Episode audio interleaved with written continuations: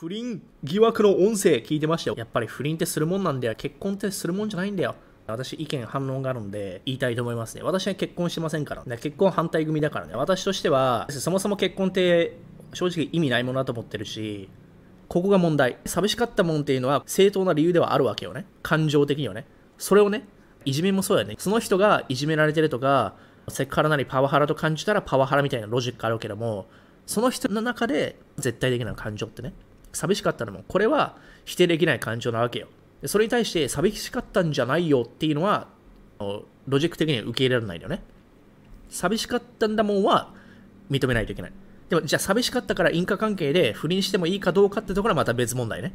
まず寂しかった。それに対して、じゃあ夫婦で解決できなかったのかってところが、これがルート構図である。ね。因果。じゃあどうやって解決するのか。じゃあ夫は妻をしっかりと見てたのか、愛情表現してたか、むしろ夫に対して寂しいよってアピールしてたのかどうか、そこの会話ってしてたのかどうか。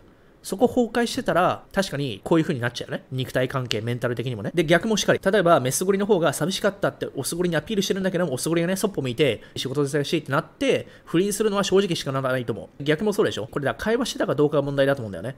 会話せずに不倫するのであれば、人間関係が成熟しなかったっていうね、コミュニケーションができてなかったってところだね。そこがお互い未熟だったと。まあ、オスの方は、例えばね、この場合、忙しくて、あのその変化も分からなかったっていう言い訳になるかも分かんないし、そこの方は言えなかったんだもんっていう言い訳になるかもしれないけども、寂しかった、それは正当な理由。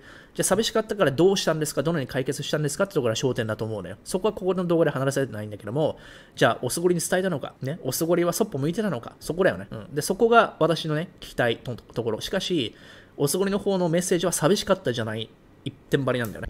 大人だろうは理由にならないね。寂しいってのは人間誰でも感じることがね、寂しかった、でも大人だから寂しく感じるのはダメだっていうふうに言ってるように聞こえるんだけども、それはダメだと思うね。そこをね、日本人のメンタルばりにね、いや、感情殺せよとかね、大人なんだから遊ぶなみたいなさ、それの方に持っていくのは間違いだね。どういう対処をするのかってとこが論点だと思うんだよね。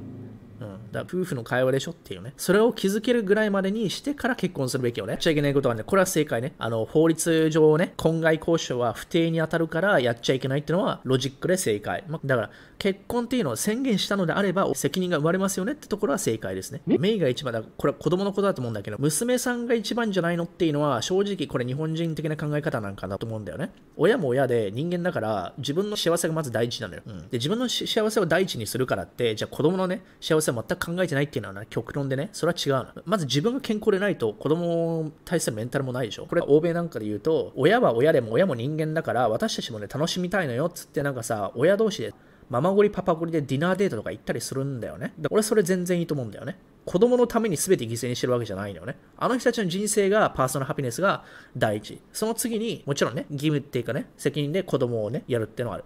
この発言だと、なんであなたの欲求が一番なの？これはね、だから、じゃああなたは全てを子供に捧げないといけないんですか？そういうことで、与沢翼さんとかのね、ベビーシッターとかね、あ雇って、ワイフゴリの時間を空けさせて、よりハッピーになる風にした方がいいっていうのは私も賛成なのよ。なぜってさ、日本だとさ、自分で家事育児全部やらないと親の愛がないみたいなさ、特に母親に対してさ、違うよね。だって子育てだってさ、家事掃除なんてね、ベビーシッターにね、うん、アウトソーシングすればいいのよ。別にそれ全部自分でやったら、より愛が深まるとかそういう問題じゃないのね。だから自分の時間で自分のメンタルリフレッシュするのも大事だと思うから、ここは違うと思う。